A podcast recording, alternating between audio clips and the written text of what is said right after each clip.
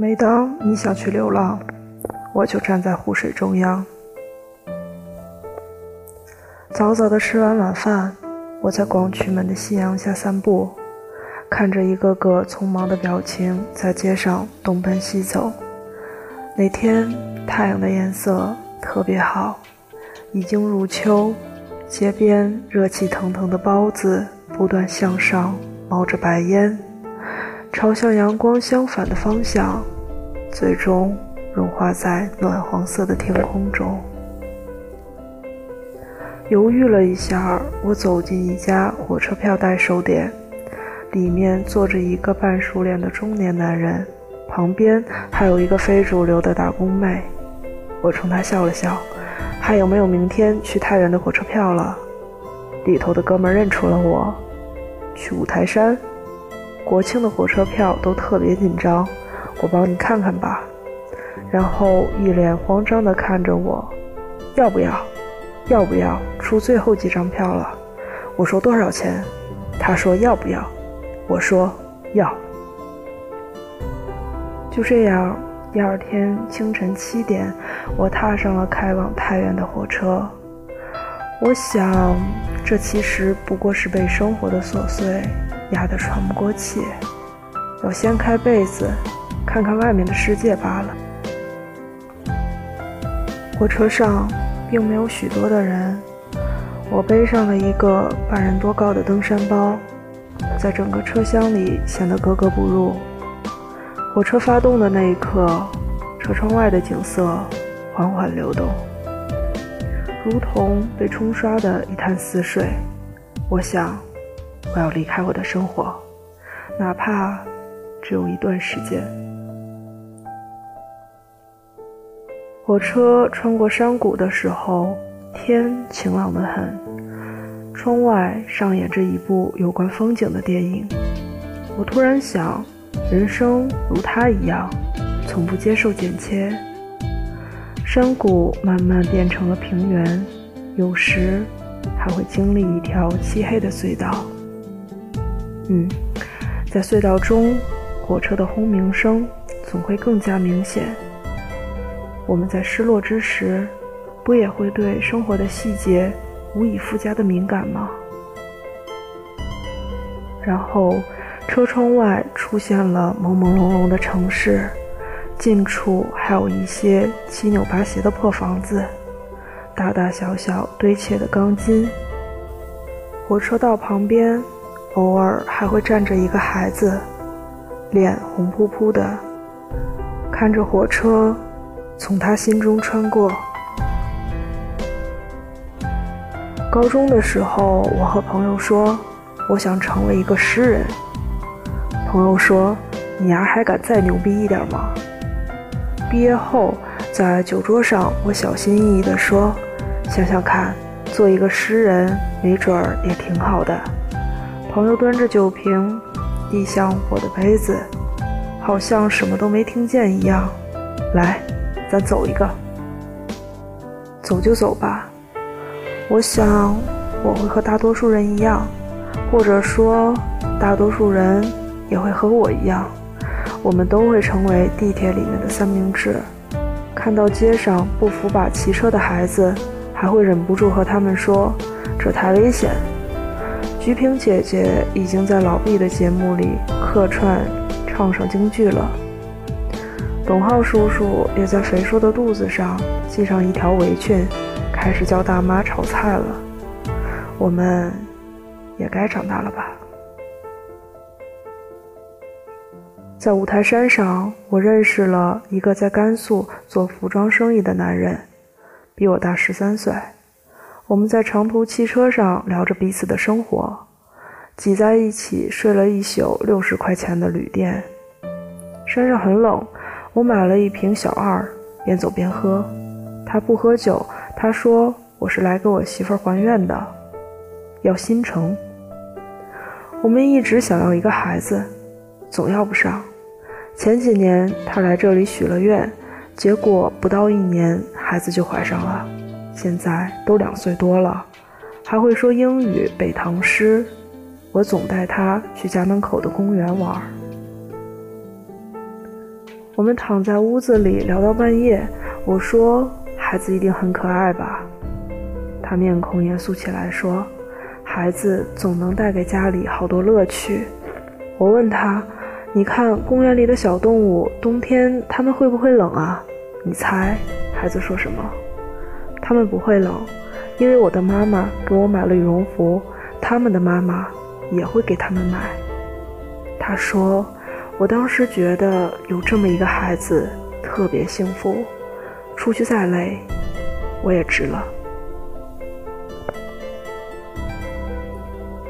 我并非是一个旅游的人，贪恋的并非景物，也没有什么愿望可以许。我满足自己的生活，保持善良，想做一个普普通通的小人物。我想，我是在旅行，或者短暂的流浪。我并不太理会五台山上的村民有多么奸诈，骗术有多么高明。也不在乎庙里的和尚推荐了什么价钱的荷花和高香，我全当是一种旁观的姿态，看着这些和我一样的小人物如何精心盘算着自己的生活。早上五点，我被同行的哥们儿拉出旅店，说他要烧头炷香，要我陪他。我说也好。刚一出旅店的大门，后面便跟上来一个村民。说要推荐我们便宜的地方买香，然后把我们带到一家临街的小店。他等在外面，抻着脖子看我们买了什么。我和那个哥们儿说：“你去买的，我不许愿，就是随便转转。”这家小店码放着大大小小的香火，店家是大嗓门，操着浓重的口音说：“你要想许愿，就买有求必应香。”要是许一整家子，就买这种全家许愿香，这可不能买错了。我忍不住扑哧一乐，妈的，这不都是某个小地方的工厂里几个一脸倒霉相的工人包装出来的？佛祖哪里会认得他们？但我只知道，价钱不过是人心中的一杆秤而已，称称自己的愿望有多么的重。是的。愿望有多重，梦想就离现实有多么的远。我们也曾是一个孩子，会长水痘，喜欢换牙的时候用舌头舔，喜欢上邻居的小女孩，偷偷跑到她家里，一起看大力水手和他的姑娘屡屡战胜一群傻逼。我们心中的世界是五彩笔画成的，但是长大之后，我们总会发现这个世界。它并非像书本上说的那样，小白兔原来不会自己拔萝卜，电视上的童星们也并不是在冲我们一个人微笑。总有一个晚上，我们觉得自己完全不懂这个世界，过往都是年幼的差错吗？嗯，这些并不重要。我们安慰自己说，那都是属于我们记忆的符号，伴随着我们度过。不经世事的童年，然后我们长大了，习惯了用无比险恶的眼神审视这个世界，然后世界又会用出其不意的手段让我们知道，原来它比我们想象的还要险恶。童星们像流星般陨落，他们有些还要背负着年少时印记，活上一辈子。被人指指点点，轻声尖叫，然后你忍不住摸摸他的脑袋。妈的，这就是电视里那个西瓜头的小伙子，怎么变成这样了？哎呀，然后一定是一句歪里歪气的感叹：时间过得真快。时间的确过得很快，我们都老了，邻居姑娘也变成如今的大嫂了。被什么东西都摔过跤了。偶尔想起毛爷爷在语文课本上对我们说：“世界是我们的，也是你们的，但归根结底还是你们的。”我一定会蹦起来骂街：“爷爷，您说错了，世界归根结底，它分明谁的都不是。”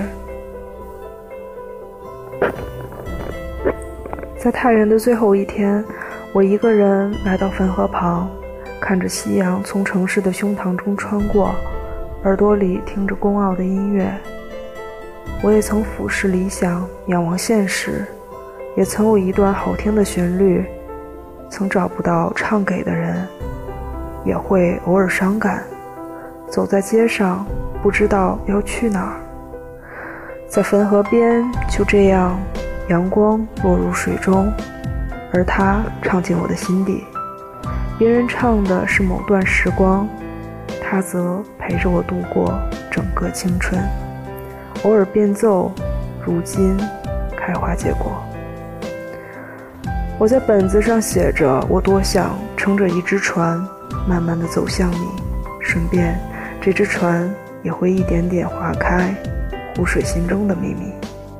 这便是我的人生吧。不论如何，文字都是这个世界的修饰品。生活是无比具体而琐碎的藤蔓，所以，看他继续一个人自说自唱的生活吧。不论用歌声，还是文字，安静，或是甜燥，因为那种感觉，都会像是落入大海的石头。一直潜到水底，触到另一块石头。那时一阵心悸。龚傲唱道：“也会突发奇想，去远方流浪。”是的，每当我想去流浪，你就站在湖水的中央。